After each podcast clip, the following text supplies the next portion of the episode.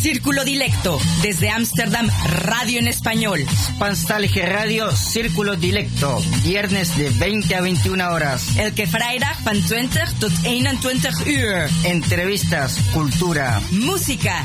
Círculo Dilecto, radio. Salto Stats FM. Cable 103.3 y 106.8, frecuencia modulada.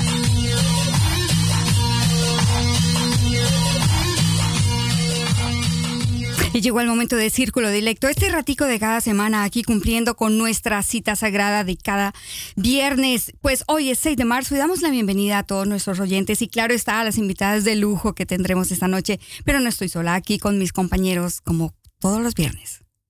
Bueno, en la conducción tenemos a Alexa Schulz. ¿Cómo se dice Alexa? Schulz. Schulz, disculpa. Eh, bueno, quienes habla Giorgio Pucheta y DJ Rengo Star. Muy buenas noches. En nuestro blog pueden encontrar información relevante para hispanófonos residentes en los Países Bajos. círculo-dilecto.blogspot.com. En el marco del Día Internacional de la Mujer tenemos como invitadas a Nicole Fanfa Baja. Espero que lo haya dicho muy bien, y Mónica Barraza Madariaga de la Fundación Diáspora Solidaria y Chile Despertó. También creo que estamos esperando a alguien Creo que Fabiola no viene esta noche por, bueno, el programa lo vamos a hacer con ellas dos, que son del proyecto Minerva de Casa Migrante. Muy buenas noches, Nicole. Buenas noches a los auditores y gracias por invitarnos. De nada, de nada. Bueno, y también no olviden que para sus comentarios y sugerencias nos pueden escribir a d.circulo.gmail.com. En la columna Sin Vértebras homenajearemos al poeta Ernesto Cardenal, recientemente fallecido en Managua. Así es, Rengo. Y para el mes de marzo sortearemos el libro Tras la huella del escritor Oscar Darío Velázquez.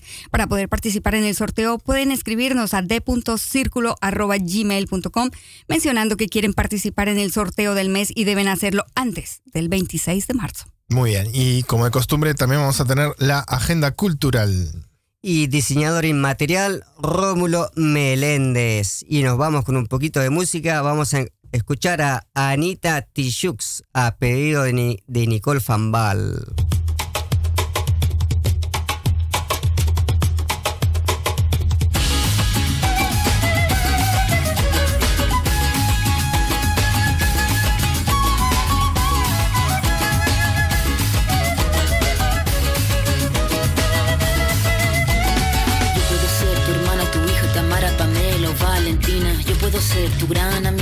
Incluso tu compañera de vida. Yo puedo ser tu gran aliada, la que aconseja y la que apaña. Yo puedo ser cualquiera de todas, depende de cómo tú me apodas. Pero no voy a ser la que obedece porque mi cuerpo me pertenece. Yo decido de mi tiempo, como quiero y dónde quiero.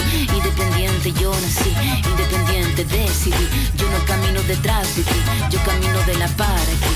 Tú no me vas a humillar, tú no me vas a gritar. Tú no me vas a someter, tú no me vas a golpear, tú no me vas a denigrar, tú no me vas a obligar, tú no me vas a silenciar, tú no me vas a callar. No sumisa ni obediente, mujer fuerte, insurgente, independiente y valiente, romper la cadena de lo indiferente, no pasiva ni oprimida, mujer linda que das vida, emancipada en autonomía, antipatriarca y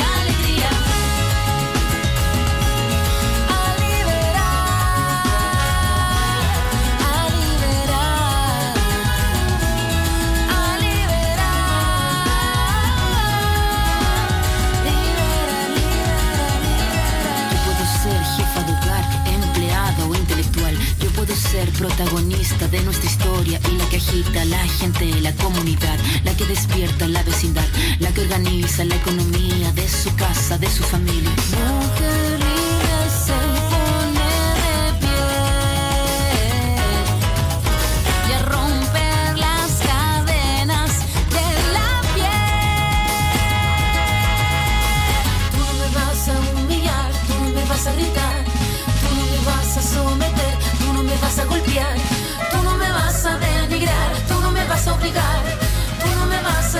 Tú no me vas a callar.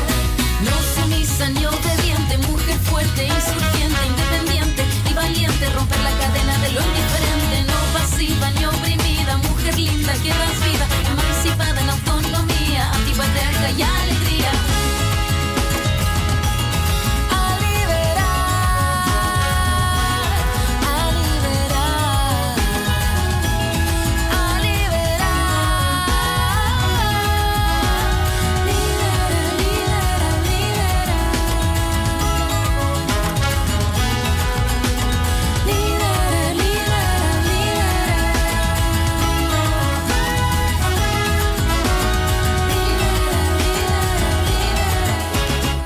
acá escuchamos a Anita Tijoux con Antipatriarca.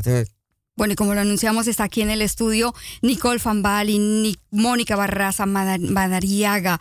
Vamos a hablar de ellas y en este momento llegó alguien también que nos va a acompañar. ¿Y tu nombre es? Mónica. Mónica Barraza. Tú eres Mónica Barraza. Bueno. La otra es una colada ahí. bueno, les cuento que porque es una noche muy especial, porque mañana es el Día de la Mujer, mañana el domingo, el 8 de marzo, por Dios. Entonces aquí tenemos tres mujeres muy, muy valientes, grandes mujeres. Entonces vamos a comenzar con Nicole. Nicole Fanbal. Nicole, ¿quién eres? Cuéntanos, cuéntales a todos los oyentes quién eres. Eh, bueno, yo soy eh, chilena holandesa. Yo nací en Ámsterdam y a los 10 años me fui a vivir a Chile y ahí vi 19 años eh, para volver en el 2005. Y bueno, yo soy periodista, activista. con la Mónica desde octubre estamos luchando por, apoyando al pueblo chileno, ¿no? En, su, en sus protestas por mejor, por justicia social, por otro Chile, ¿no? Eh, y denunciando las violaciones de los derechos humanos que están. Y aparte tenemos una fundación que, bueno, estamos refundando en realidad una fundación feminista que, creada en el 2007 por la antropóloga feminista eh, Patricia Vera y la estamos refundando para poder, digamos, apoyar a las mujeres migrantes eh, latinoamericanas en, en, Holanda y, bueno, y apoyar a nuestras mujeres también en, en nuestro continente. Fabuloso. Gracias. ¿Y Mónica? Bueno, mi nombre es Mónica Barraza. Yo a diferencia de Nicole, viví la mayor parte de mi vida en Chile, llevo solamente dos años acá en Países Bajos y la verdad es que ha sido una experiencia bastante enriquecedora al punto que considero que con esta experiencia de vida he entendido por primera vez lo que es el feminismo y lo que es la sororidad.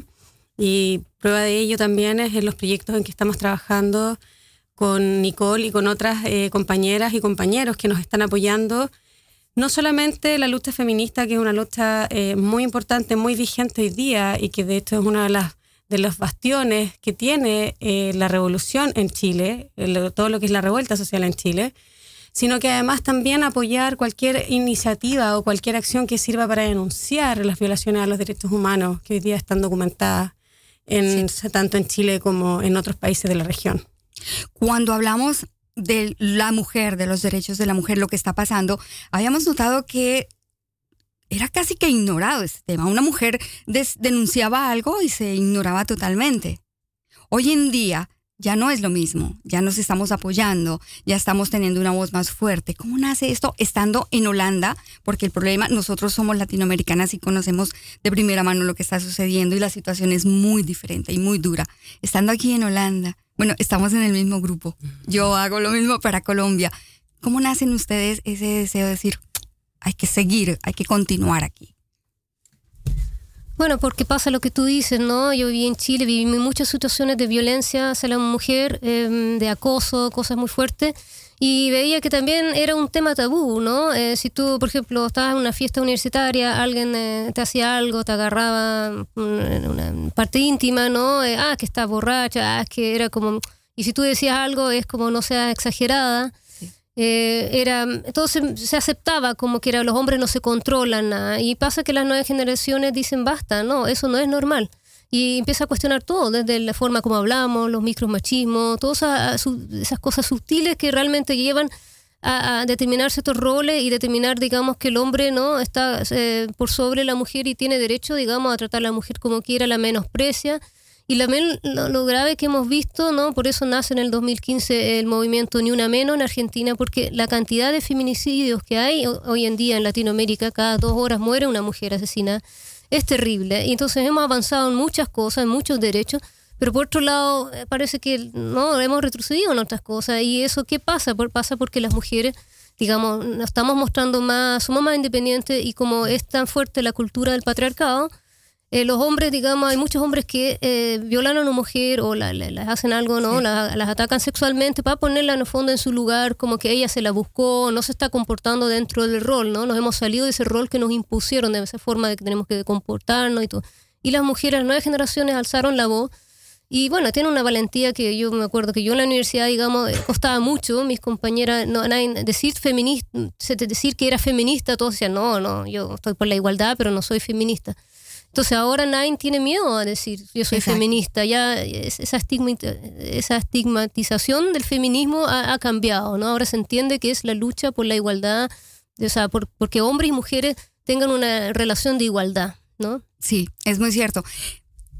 A ver, yo sé, y lo que había dicho antes, que las mujeres venimos pidiendo esto desde hace años, siglos, pero podemos abonárselo al, a este hashtag que salió con el Me Too y que fueron mujeres muy famosas con un nombre que dieron como el valor, como esa, esa valentía a las mujeres que siguiéramos, las que no tenemos una voz, por ejemplo, las que somos desconocidas, la niña de la escuela, la, la amiga, la del barrio, la universitaria, la que no tiene una voz como una actriz de cine, que fue donde comenzó todo esto, se les puede abonar a ellas a decir, bueno, gracias por haber comenzado, haber lanzado esta primera piedra, llamémoslo así.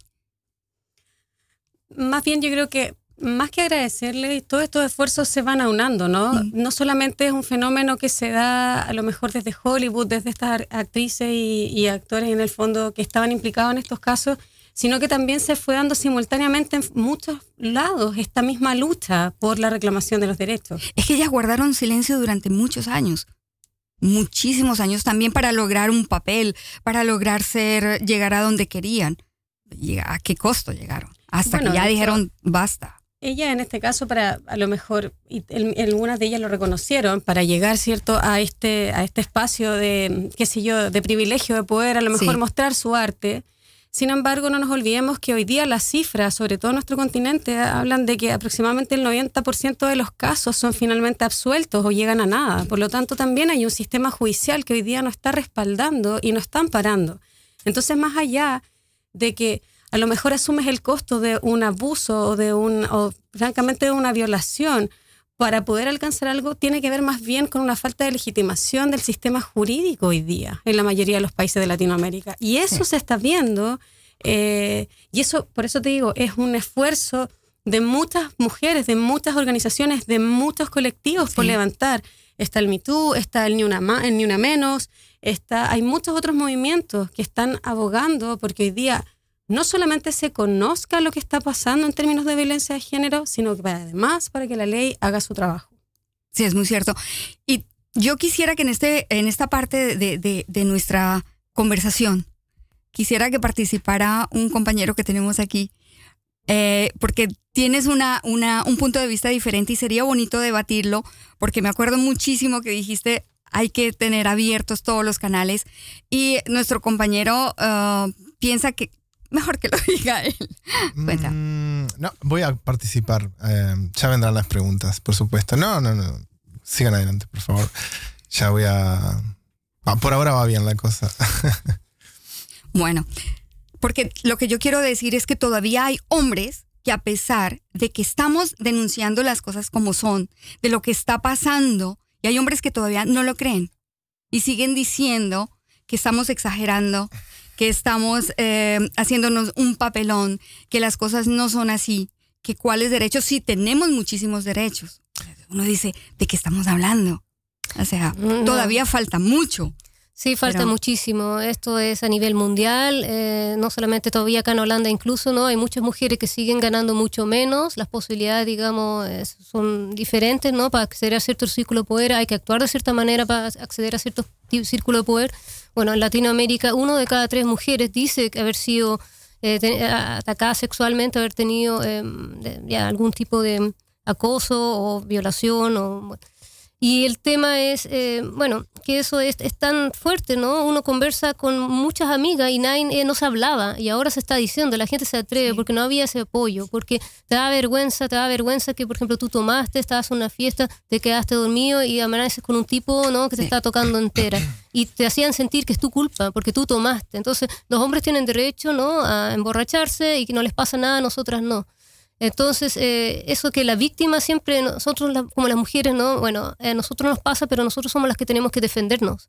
Y, y pasa que lo- eh, en todos lados, o sea, el el los espacios de poder están dominados por hombres.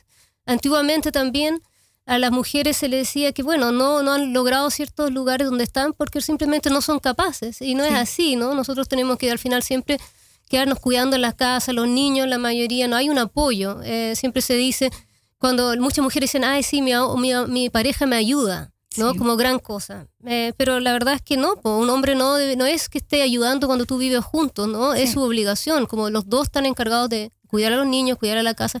Y eso todavía, incluso acá en Holanda, no sucede. Sí, exacto. Por ejemplo, ahora cuando uno ve en las redes sociales la participación de las mujeres diciendo eh, la culpa no era mía, ni cómo Ni vestía, dónde estaba, ni ni dónde estaba, ni cómo vestía. El movimiento es tan grande y aún así se siguen burlando. Uno ve los comentarios y produce como, como angustia, como desasosiego. ¿Cómo es posible que todavía haya gente, inclusive mujeres, que dicen, eh, ah, váyanse, cálmense, haga- mm, cojan oficio, pónganse a estudiar? Y ellas olvidan o o no saben, estas mujeres, que gracias a esas manifestaciones y a esos movimientos se ha logrado que la mujer vote, que la mujer pueda trabajar, que la mujer tenga los derechos que hoy en día tenemos. O sea que esos movimientos hay que continuarlos y no encontrar hombres que dicen que no podemos todavía... no me mires, Giorgio, que tu turno va a llegar.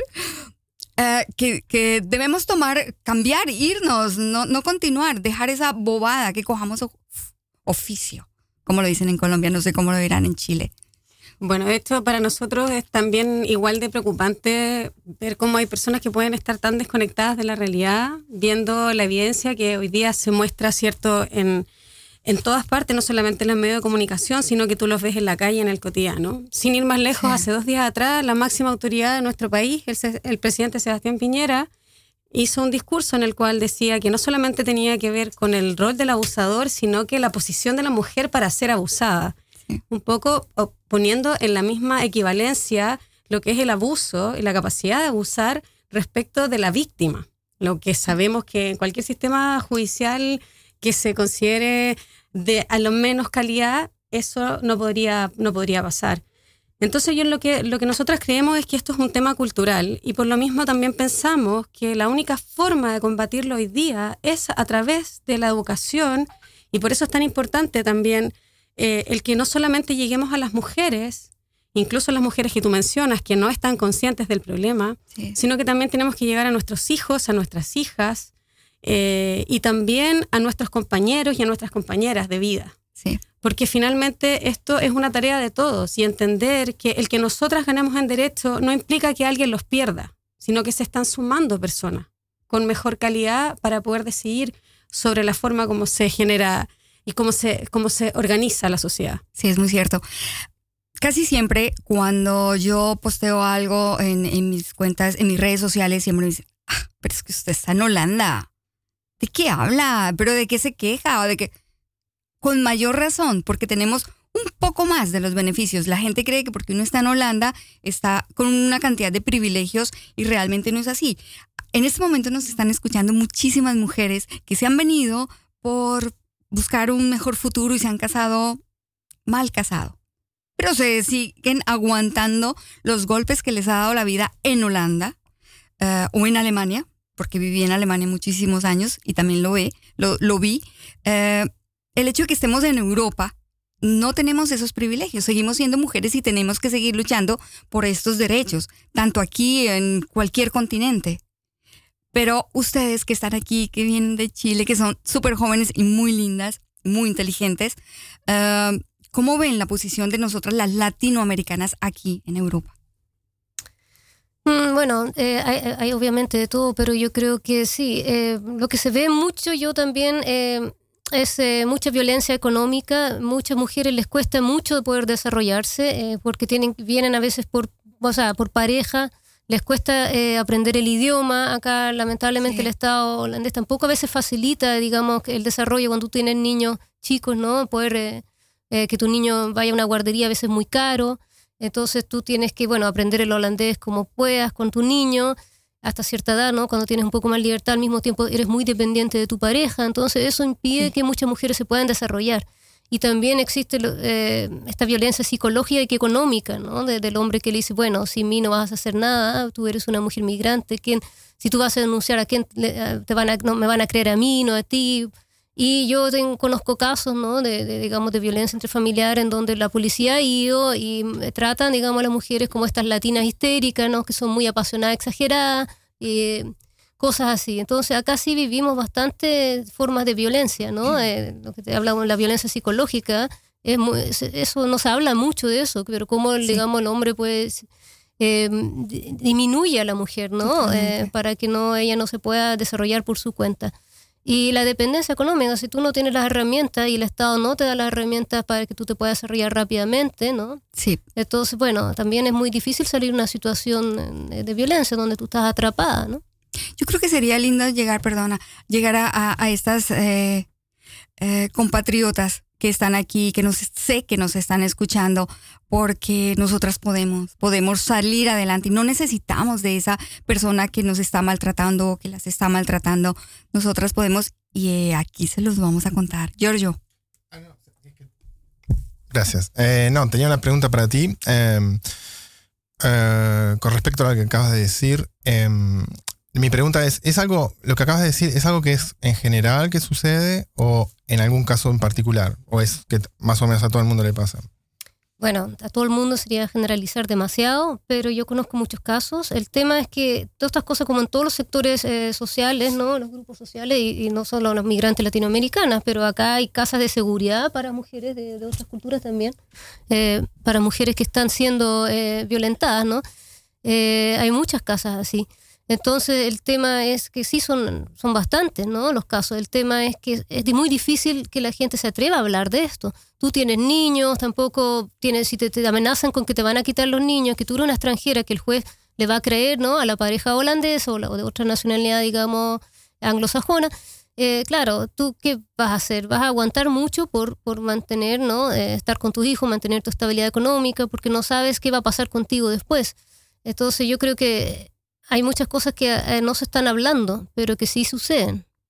Claro, además que, por ejemplo, una de las armas más terribles que están utilizando es que las sacan del país, pero les quitan los hijos. O sea, Yo he visto esos casos, ¿verdad? Em, he visto un caso de esos. Y em, también, pero también he visto muchísimos casos que no es así. Que también, eh, por ejemplo, la, mujer se ha esforzado, ha estudiado holandés ella misma, por ejemplo, también con hijos y todo. Porque eso es algo que cualquier inmigrante tiene que pasar, ¿no? O sea, justamente a mí me llevó como 16 años por hablar holandés, o sea, siendo hombre, ¿no? Imagínate. Este, mm, sin hijos, ¿no? O sea, imagino capaz que a una chica también le cuesta más, por, por los hijos, más tiempo y cosas así, ¿no? Pero mm, también depende de la persona en sí. O sea, mi pregunta también aquí es, depende de la persona, también tiene que ver con lo que la persona, por ejemplo, que también te- se ponga una meta y estudia por sí mismo, o es que si sos mujer, fuiste. Es que, bueno, eso es relativo. Obviamente que hay gente que tiene una capacidad para estudiar, pero no todos están en, eh, en las mismas condiciones. Además, tú no sabes cuál es la situación del hogar de mucha gente. Entonces, si tú estás en una situación de violencia, ¿no? Violencia psicológica, física, económica, también, claro, puedes entrar en una depresión, tu desarrollo es mucho más lento. Entonces, claro, por supuesto que hay casos de gente que sí se puede desarrollar, que no, que vienen, están con una familia estable, tienen una pareja que los apoya, hay muchos casos así. Pero eso no significa que la estadística, digamos, no, que hay pasa lo que pasa mismo en Latinoamérica y en Eh, otras partes del eh, mundo no se repiten acá. Y ¿Y cuáles son las estadísticas de aquí más o menos en Holanda? ¿Tienes conocimiento de eso? No, la, verdad que no, pero sabemos que en el mundo hay muchísima violencia intrafamiliar, no te podría decir una cifra exacta, pero lo que me refiero a que acá en Holanda no es que todo esté perfecto y que no se reproducen muchas cosas. Y siempre cuando tú estás en un grupo minoritario, en, en grupo migrante, y no conoces bien el sistema, también se te hace mucho más difícil, porque si hay mujeres en situación de violencia, ellas no saben tampoco, no conocen las instancias, y como no hablan el idioma, no saben defenderse, ¿no? Entonces, eso hace que también sea un tema mu- mucho más tabú, ¿no? Eh, que no, se, no, no van a llegar, eh, no se registra tampoco estos casos. Entonces, eso es lo que, bueno, se habla y conozco muchos psicólogos que hablan esto. Personalmente, yo tengo varias páginas por internet y también eh, hay gente que me ha comentado, pida ayuda, ¿no? ¿Dónde pueden ir? Porque eh, la gente no sabe a veces a dónde acudir, digamos. Sí, es muy cierto. Además, no se puede abrir, no se podría hablar de una estadística a raíz de lo que tú has dicho y a, raíz de lo que yo he leído en ese grupo cerrado de mujeres donde están diciendo lo que les está pasando y están buscando ayuda entre nosotras mismas, no ante una entidad. Y eso es imposible, es muy difícil llevar una estadística. Pero entonces, ¿de qué números estamos hablando? ¿Cómo sabemos cuánta gente es? ¿Hay mucha, hay poca? Es Pero comparado eso no con les qué? importa. No importa. La verdad es que más allá de cuánto sea el número, lo importante es entender también que estos problemas son multidimensionales y que por una parte está el hecho de ser mujer, pero también está el hecho de ser migrante, Es- claro. también el hecho de venir, cierto, muchas veces con niveles educacionales a lo mejor que no te permiten llegar acá y validar, eh, por ejemplo, tus estudios universitarios. Muchas veces aquí no tienen validación. Entonces no tiene que ver con capacidades Pero ni a con un hombre también le, su- motivación. le sucede, ¿no? Por supuesto, con la gran diferencia, y en eso sí eh, podemos convenir, es que todavía el rol del cuidado de los hijos y del cuidado del hogar está siendo entregado a las mujeres. De hecho, la Organización de las Naciones Unidas, eh, la ONU Mujeres, estima que aproximadamente las mujeres tienen tres veces más la carga respecto del hogar y del cuidado de los niños que lo que tienen los hombres. Entonces, no queremos decir que esto es un problema exclusivamente de las mujeres, pero sí en las mujeres se agrava dadas sus otras condiciones de inmigrantes, de madres, eh, y de enfrentarse también muchas veces a esta, esta dominación, o no, no dominación, sino que a este, este pre- predominio que tiene el hombre respecto de la economía. Porque aquí finalmente lo que nos encontramos, como decía. Nicole, es con la dependencia económica, que muchas veces genera también una dependencia social. Pero yo, por, por ejemplo, yo vine acá de inmigrante con mi pareja holandesa, mujer, y siendo hombre también era dependiente de ella, también, quiero decir. También me tuve muchos años dependiente económico, bueno, no muchos años, pero al principio y un par de años estuve económicamente dependiente, y eso nos sucede a todos, quiero decir, también, ¿no? O sea, O sea, a todos los que venimos por esta causal o a todos los que vinieron por la causal Claro. de reunificación familiar, por supuesto, Sí. porque finalmente es alguien solvente que debe ser el sponsor de este otro que se viene a radicar en este país. Y bajo ese contexto siempre habrá una posición de pronto de subordinación. El punto es que, por ejemplo, las estadísticas de mi país, de Chile, que es la que yo conozco, el mayor porcentaje de personas que emigran a Países Bajos es por razones de pareja y son mujeres que emigran con hombres holandeses. Por eso creemos que son, es mayor la cantidad de mujeres que sufren esta, estas condiciones eh, asociadas a la migración que los hombres. Ok, nice. Pero no estamos hablando de la dependencia económica porque muchas mujeres, mientras son dependientes, estudian, hacen cosas bonitas, se, se superan. Pero estamos hablando del maltrato. ¿Tú sufriste maltrato? Con, con- con una chica, sí, sí, con la segunda chica. no, no, no. Bueno, puede haber, mira, eh, conozco eh, en parejas que la mujer es que maltrata psicológicamente al hombre y también el hombre, hay otras parejas que es al revés. Y conozco muchas parejas que se llevan bien también.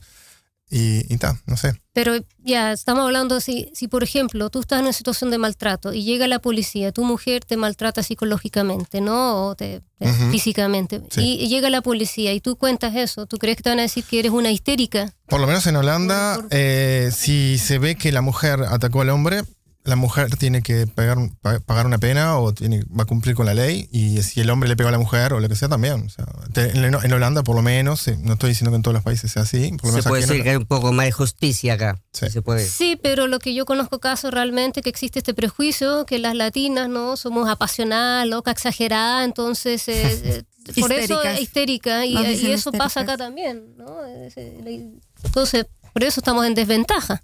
Yo creo que, no sé. Y la otra desventaja es, seguramente tiene el periodo.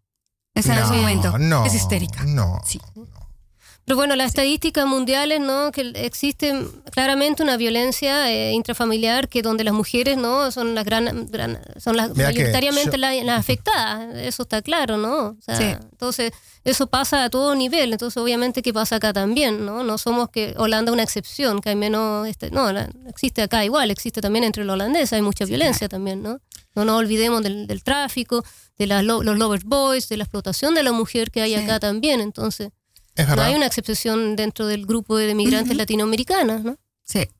Es verdad. Eso, estoy totalmente de acuerdo contigo. es- Pasa lo de los Lover Boys, es terrible. Eh, sobre todo, ¿no? Que hay muchas historias acá en Holanda de Rotterdam y cosas así, ¿no? Este. em, Acá mismo en Amsterdam hay mucho. En Amsterdam he visto reclames que dicen una de cada dos chicas es, eh, una de cada dos es eh, acosada sexualmente. Ahora, yo voy caminando por la calle y, y no veo, mira, de dos chicas, ¿ustedes fueron acosadas sexualmente hoy, por ejemplo? ¿O esta semana? Que no salí solamente para venir en el tranvía para acá. entonces. Tú fuiste acosada sexualmente. Ah, bueno, mira que bien. Y ok, nos vas a contar más tarde, muy bien. Esa es una buena anécdota entonces.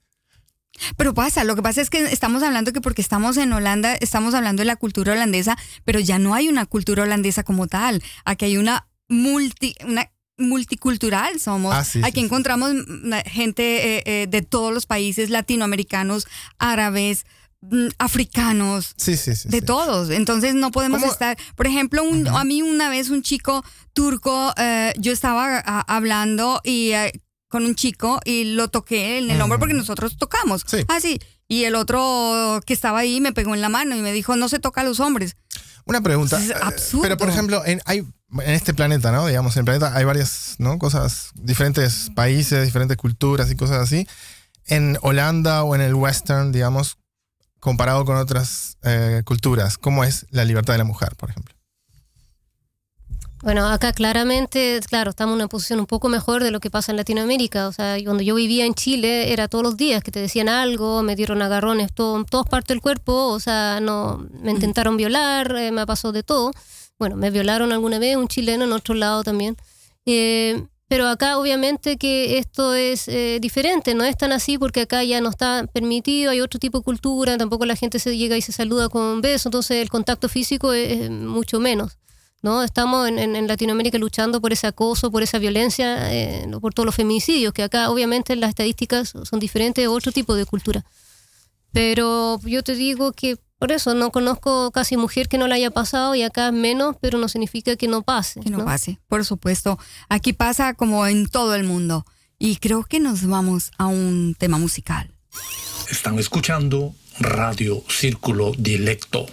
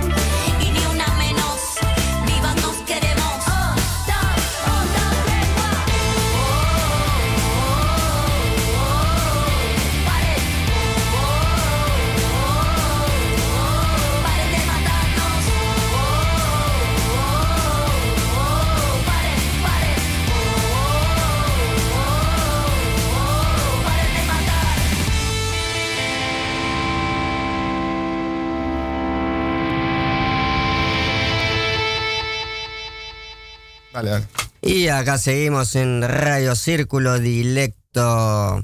Bueno, este tema es muy, muy importante. Ah, Precisamente momento. porque... Dime. Escuchamos a Miss Bolivia recién. Miss Bolivia. Un saludo para Miss Bolivia del barrio de Flores y La Boca. Maravilloso. Saludos a Miss Bolivia. Después nos cuentas quién es Miss Bolivia. Este tema es muy, muy importante porque estamos a un año más de celebrar el Día de la Mujer. Y la gente, no sé por qué los hombres piensan que llevando un ramo de flores, invitando a cenar, y bueno, todo lo que ya conocemos que no vale la pena aquí mencionarlo. El Día de la Mujer es diferente. El Día de la Mujer es otra cosa. El Día de la Mujer es hacer valer nuestros derechos que venimos luchando desde hace muchísimos años. Y conocemos la historia de cómo comenzó la celebración del Día de la Mujer, ¿cierto? Así es, de hecho no nos olvidemos que esto es precisamente ocurre el siglo XIX, ¿no es verdad?, con una matanza en una textilería en Nueva York. Eh, precisamente el dueño de la textilería, prefirió cerrarla y dejar a las mujeres, a los aeroperarios adentro, en vez de enfrentar un posible robo de los materiales con los que estaban trabajando.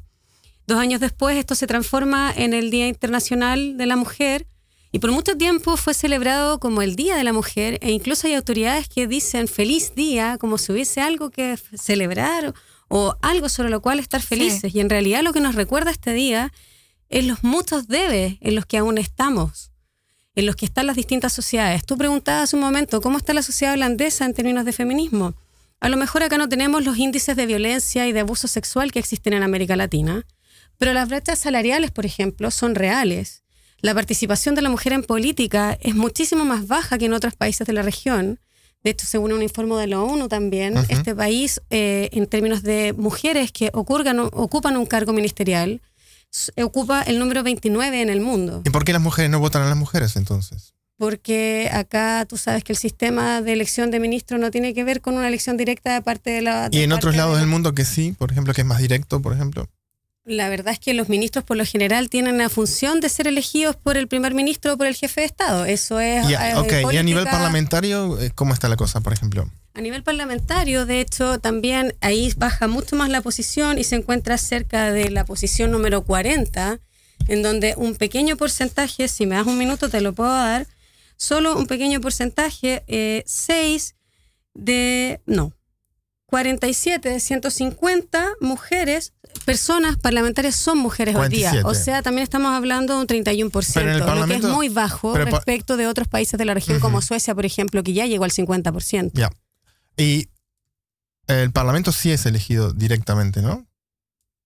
Tiene que ver también muchas veces con la forma como se presentan las listas de candidatos. Por ejemplo, en Chile hoy día acaba hace dos días de aprobarse la paridad para el proceso constituyente que inicia en abril y que eso fue una reforma al sistema electoral. Es decir, que el sistema electoral no contemplaba paridad para la presentación de las listas de elecciones. Entonces, si no tienes de, a, la, a la clase política de acuerdo en poner mujeres a lo menos el 50%, no vas a tener tampoco la posibilidad de votarlas, porque no van a aparecer en tus papeletas de votación.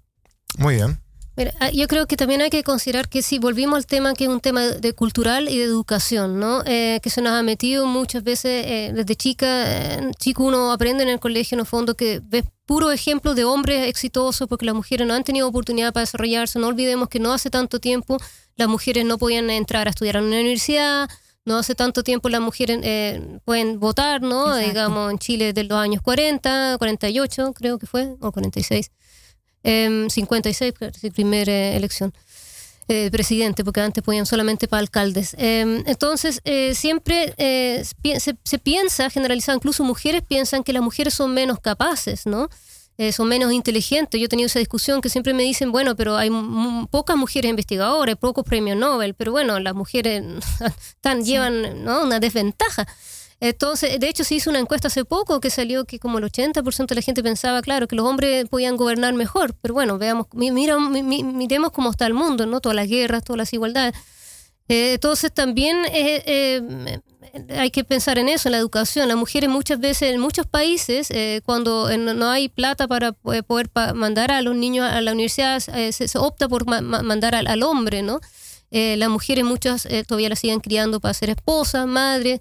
Acá en Holanda, eh, los miércoles, por ejemplo, los niños eh, están a mitad de día de- en, el, en el colegio y generalmente es la mujer la que trabaja más part-time, la que se queda con el niño porque se opta porque el hombre no pueda eh, trabajar full-time porque gana generalmente más. Entonces, y porque, bueno, históricamente la- las mujeres, el hombre todavía no sigue apoyando a la mujer de igual de igual, ¿no? Entonces no, no se quiere quedar con los niños en casa y es la mujer la que tiene que asumir ese rol. Eh, entonces eh, va por ahí, no va que las mujeres sean menos capaces o que no, eh, o no queramos votar por las mujeres. Es- es- es- todavía sigue siendo culturalmente, ¿no? no hay un apoyo a que la mujer se pueda desarrollar en todos los ámbitos.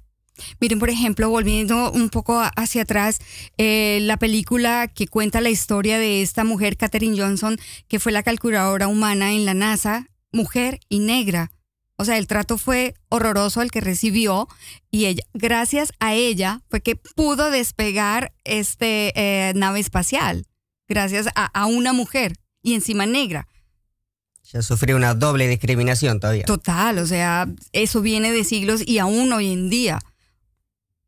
A ver, la Marie Curie, o sea, un ejemplo, ella tuvo dos premios Nobel ¿eh? en, en- en disciplinas diferentes y nunca en la Academia eh, de Ciencia no la quisieron aceptar, incluso después, ¿no? Porque consideraban que no era para mujeres. Entonces, bueno, tenemos miles de ejemplos en donde las mujeres ah, están, siempre se dice, ah, detrás de un hombre hay, hay una gran mujer, ¿no? Eh, muchas mujeres, claro, han sido las que han trabajado a la par con sus parejas desarrollando ciencia, ¿no? Eh, presentando proyectos, pero al final es el hombre el que se llevaba la gloria, porque incluso antiguamente no, no se podía, la mujer no podía heredar las tierras, no podía administrar económicamente, no, no, podría, no podía tener sueldo, no, no podía tener cuenta de banco. Entonces eh, era muy difícil. Entonces nos siguen enfrentando con esos ejemplos, lo que Claro. obviamente hace que en la creencia popular la gente piense que en realidad los hombres son más capaces y tienden psicológicamente a votar por un hombre porque piensan que lo va a hacer mejor. Hay, hay mucha información en, en las redes sociales sobre las mujeres que han sido borradas de la historia. Por ejemplo, la esposa de Albert Einstein, que fue a la par y casi superior a él, porque mucha de, las, de la teoría de la re- relatividad y todo lo que surgir- surgió fue gracias a ella, pero los honores se los llevó él. Un solo ejemplo. Pintores, alumnos de Rembrandt, mucho más, pintoras famosas, mucho más grandes no digamos que Rembrandt, pero sí a la par y nunca fueron eh, puestos su nombre en algún lado porque era mujer. La historia se ha encargado de cerrarle la puerta a las mujeres. ¿Y quién es el grande ahí? ¿La religión? ¿Qué es qué- el factor grande que reprime tanto? Antiguamente era la, más o menos la religión, ¿no? Acá No, Holanda sigue, estaba oh. dividido en católico y protestante. Bueno, claramente la religión, desde que no, María Magdalena es considerada una puta y de hecho históricamente, o sea, ahora se ha vuelto a revisar la historia, todas las evidencias que, que hay, se, se cree que en realidad por la, por la situación ¿no? Eh, eh, que había his- histórica, era probablemente María Magdalena era una mujer con dinero. No era una puta como se escribió. También si tú miras la sí. Biblia, no, o sea, lo que está escrito en la Biblia es la Eva la que, ¿no? La, la, la mala, la que lo saca, eh, tienta a Adán, ¿no? Lo lleva Sí. a- a- Al digamos, pecado. al pecado. Entonces, siempre ya se nos estigmatiza y no es la mujer la mala todo entonces parte por ahí por eh, digamos que el hombre es el que tiene que mantener a la mujer a raya dominarla ponerla en su lugar y eso es lo que estamos ahora tratando de luchar contra esos roles impuestos no que obviamente eh, la religión influyó mucho porque antes en las culturas paganas la mujer sí tenía un, un rol mucho más de- igual. Si tú miramos la, la cultura vikinga las mujeres también peleaban eh, Sí. se, hacía, se, se hacía todo igual no se podían tener uno o dos parejas, se separaban, era una cosa mucho más buena. Es la religión católica que empieza a imponer todas estas reglas y bueno, solamente no los, los, los- los pastores, los curas, eh, toda la, la, eh, eh, la institución no está dominada por hombres, entonces. Y hoy en día, uno de los grandes peligros del desarrollo de la humanidad y de la mujer, digámoslo así, son las iglesias cristianas, porque están asociados con los políticos y, por ejemplo, hoy en día, siglo XXI, que se le prohíba a la mujer tomar decisión sobre su cuerpo. Ese es un tema actual también que, que lamentablemente está siendo protagonizado por las iglesias cristianas. En Latinoamérica el avance de los evangelistas, los mormones, Horrible. los testigos de Jehová. Horrible. Horrible, pero lo digo a los oyentes, obvio, con mucho respeto. O sea, es mi punto de vista. No estamos hablando de, la, del- de, que todos están opinando lo mismo, sino yo, Alexa Schultz, la que estaba hablando, que me parece que eso es terrible. habrá muchas personas que nos están escuchando y que piensan diferente y por supuesto es respetable. El punto eh, central acá es que las diferentes religiones y sobre todo la religión católica y las religiones cristianas han traspasado también ese ámbito de acción que tiene que ver con la conciencia ¿no? y con la generación a lo mejor de un espacio de moralidad y han intentado traspasarlo hasta la propia autonomía. De hecho, hoy día la gran bandera de lucha, por ejemplo, que se está dando en Argentina ya eh, desde hace un tiempo, tiene que ver precisamente con la legalización del aborto, porque hoy día está despenalizado en algunas causales. Y justamente sabemos que el año 2018, a pesar de, de que había sido aprobado en, el- en la Cámara Baja, sufrió un revés en el Senado y eh, los, los analistas estiman que ahí lo que hay es una influencia directa de la Iglesia Católica puntualmente en las decisiones políticas que debería tomar un Estado que se reconoce como laico. Entonces también aquí vemos cómo estas estructuras de poder, de dominación, eh, están traspasando la esfera de lo, de lo moral o de lo reflexivo y están tratando de imponerse sobre el cuerpo y la decisión autónoma de las mujeres. Y esa es una lucha que tenemos que continuarla y yo creo que la vamos a ganar. Así como se han logrado muchas cosas gracias a la, constancia, digámoslo así, de las mujeres, esa también la tenemos que ganar, de poder mandar sobre nuestro cuerpo. Y cambiando un poco de tema, que ni es ni tan cambiando, eh, ¿ustedes qué opinan de esa palabra feminazi? Bueno, yo creo que, claro, eso claramente es tratar de eh, eh, tirar para abajo el movimiento, ¿no? No entender lo que significa el, fe- el feminismo, ¿no? Mucha gente que tiene, esta gente conservadora que tiene miedo a la lucha que tenemos eh, por la igualdad y se, trata de, eh, de pensar que las mujeres no estamos en contra de los hombres, las feministas no estamos en contra de los hombres, las feministas el feminismo lo que busca no es que haya una igualdad de, de derechos de una relación igual entre hombre y mujer Eh, entonces la gente que tiene miedo a estos cambios claro trata a feminazi como que somos una exagerada una loca que no, no tenemos ningún respeto por la familia no pero eso no es así Y aparte el calificativo nazi, que nazi es todo lo contrario, es racista, es eh, homofóbico, antimujer. todo es como-. ¿Tú qué opinas, Giorgio? No, estaba pensando sobre el tema del aborto, ¿no? Que, que siempre dicen decidir sobre mi cuerpo, ¿no? Este, y, mm, por ejemplo, y esto no tiene nada que ver con la iglesia, sino, por ejemplo, en un en el estudio del genoma humano, ¿no? Del genoma humano salió que cuando, por ejemplo, el, em, el óvulo es fecundado, se forma lo que se llama el cigoto, y el cigoto ha sido demostrado que es un, em, un código genético eh, único e irrepetible. O sea que ¿Una? el código genético de cuando está fecundado el, el, eh, um, el óvulo es único e irrepetible. Ni siquiera es igual al de su madre o de su padre. Entonces, ya no es el cuerpo de la mujer solamente, ¿no? Y no es que esté contra el aborto en casos puntuales, ¿no? O sea, no es que sea así ciego, ¿no? Solamente que pregunto, cuando dicen, eh, es una pregunta, ¿no? No es un ataque ni nada, ¿no? Sino que mi pregunta es, eh, cuando dicen, em, quiero decir sobre mi cuerpo, ¿no hay otro cuerpo también adentro?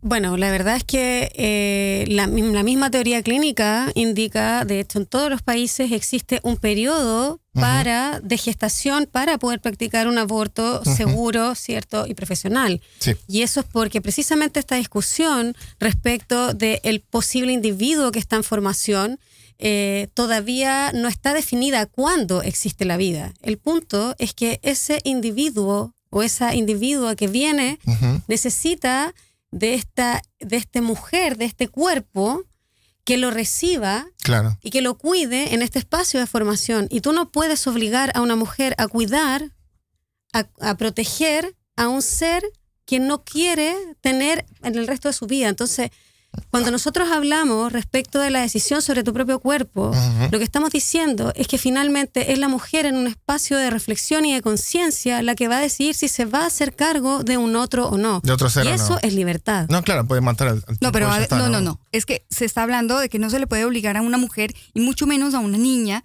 de 12 años violada, Oh, seguro que de no. 13 Oh, años, no, claro. o a una mujer adulta a llevar un bebé No. de una violación o de algo que no desea. Y ahora nos vamos con... No, pero también puedo decir que también Nos hay vamos más. con columnas no, no, no, sin pero déjame decirme algo. Este, no, que estoy de acuerdo, como te decía, en, en casos puntuales por favor, ¿no? Este, ahora, el tema del aborto también, hay, quiero decir que también hay, hay más, eh, bueno, tal, no digo nada, ya ven que ponen... si los hombres se hicieran cargo los niños sería otra cosa, ¿no? Pero sabemos que somos las mujeres, ¿no? Eh, ustedes dicen tengan, Pero tengan los no hijos, pero al final hay miles de niños abandonados en hogares que nadie se hace cargo, ¿no? La gente que ya es famosa pro vida.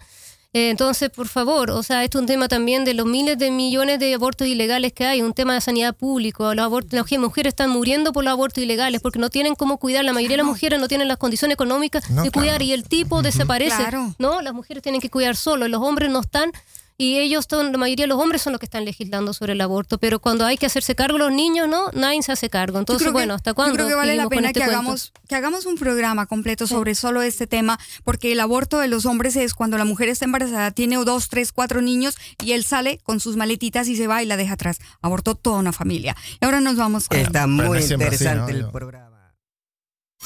Están escuchando Radio Círculo Vertebracín, vertebracín, vertebracín, vertebracín, vertebracín, vertebracín, vertebracín, vertebracín, vertebracín, vertebracín, vertebracín, vertebracín, vertebracín, vertebracín, vertebracín, vertebracín, vertebracín, vertebracín. Hoy en Círculo Directo hacemos un homenaje al poeta Ernesto Cardenal, quien nació en Granada, Nicaragua, un 20 de enero de 1925, con uno de sus grandes poemas que yo creo que en todas las generaciones la hemos leído. Al perderte yo a ti, tú y yo hemos perdido. Yo, porque tú eras lo que yo más amaba, y tú, porque yo era el que te amaba más. Pero de nosotros dos, tú pierdes más que yo, porque yo podré amar a otras como te amaba a ti, pero a ti no te amarán como te amaba yo. Y Ernesto Cardenal, el poeta, sacerdote, teólogo, guerrillero, escritor, traductor, escultor y político nicaragüense, reconocido también por ser uno de los defensores más destacados de la teología de la liberación de América Latina, Ernesto Cardenal Martínez falleció el domingo primero de marzo en Managua a los 95 años. Y aquí nos vamos con columnas Sirmetro. Y así, nos quedan cuatro minutos de programa. ¿Qué les parece? Estamos llegando. Rómulo Meléndez nos representa jurídicamente ante Salto. Sí, y la gente que tenga ideas, sugerencias o algo para dar a conocer pueden tomar en contacto con nosotros a través de d.circulo.gmail.com. Yo creo que nos vamos despidiendo. Agradecerles a estas valientes mujeres. Sí, bueno, yo Muchas quería- gracias a las chicas por sí. venir acá al estudio. Queríamos invitarlos mañana en Casa Migrantes de 2 a 8. Tenemos actividades eh, culturales ¿no? para la mujer, yoga, debate, eh, workshops. eh, y el domingo invitarlos a la marcha a partir de las 12, que empieza Museum Plan. Va a haber un escenario gigante, va a haber música, vamos a hacer una performance. Vamos a hacer la performance Un violador eres tú para que se suman. Está la información en los medios sociales. eh, también vamos a tener un ensayo general mañana en Casa Migrante. Y eh, después la marcha va a ir hasta Museum Plan. Eh, van a ir miles de mujeres, va a estar muy interesante. Todas las mujeres invitadas, por favor, participen, únanse a la lucha. Gracias. Ahí estaremos. Y bueno, ha llegado la hora de despedirnos, pero Rengo, la abuelita. Eh, momento, el momento de los saludos primero. ¿Alguien tiene un saludo? A ver, Un Alexa primero. Bueno, yo saludo a todos nuestros oyentes. Sé que nos están escuchando. Agradezco ese tiempo y les, va- les prometemos que vamos a volver con nuestras invitadas porque este tema quedó en la mitad y hay que, re- hay que continuarlo. Mónica, Nicole, saludos. Bueno, también un saludo a todas las oyentes, oyentes en particular. Los invitamos mañana a Casa Migrante. Vamos a tener taller textil, va a estar bien interesante. También a estar el 8, pero sobre todo a reflexionar desde los espacios, cualquiera sea este educacional, laboral, en sus casas, con sus hijos. Este es el momento, la revolución tiene que ser feminista o no será. Sí. Nicole, algún saludo. No, bueno, eh, no, eso, sa- saludar a todas las mujeres ¿no? que están luchando día y día por un mundo mejor y lo que queremos es eso, que hombres y mujeres podamos vivir en una relación de igualdad, en paz, en armonía. eh, bueno, eso nos va a servir a todos, ¿no? Mejora la pareja, mejora la relación, la educación de los hijos, así que por eso estamos luchando las mujeres feministas. Gracias. Giorgio, saludos. Bueno, mandamos un saludo a todos los que nos están escuchando y nos encontramos el próximo viernes. Yo, como siempre, le mando un abrazo grande a mi abuela, a mi vecino Ian y a todos los radio oyentes. Bueno, Nos quedan dos minuticos. ¿Nos daría para la agenda cultural? no, no, ¿No? tengo. No, yo creo que llegó la hora de despedirnos, ¿no? Bueno, para el- toda Bueno. la gente le guste la cumbia, el sábado 21 de marzo, la banda fantástica y DJ Rengo Star se presentan en el Malumelo. Esto es el Oh. Leenbansgracht 161, Ámsterdam. Allá estaremos. Y ha llegado la hora de despedirnos a todos ustedes. Les agradecemos por sintonizarnos. Les deseamos un buen fin de semana y esperamos encontrarles la próxima semana viernes en Círculo Dilecto Cable 103.3 y Ether 106.8 FM. Aquí. Y ahora nos vamos con la horrorosa.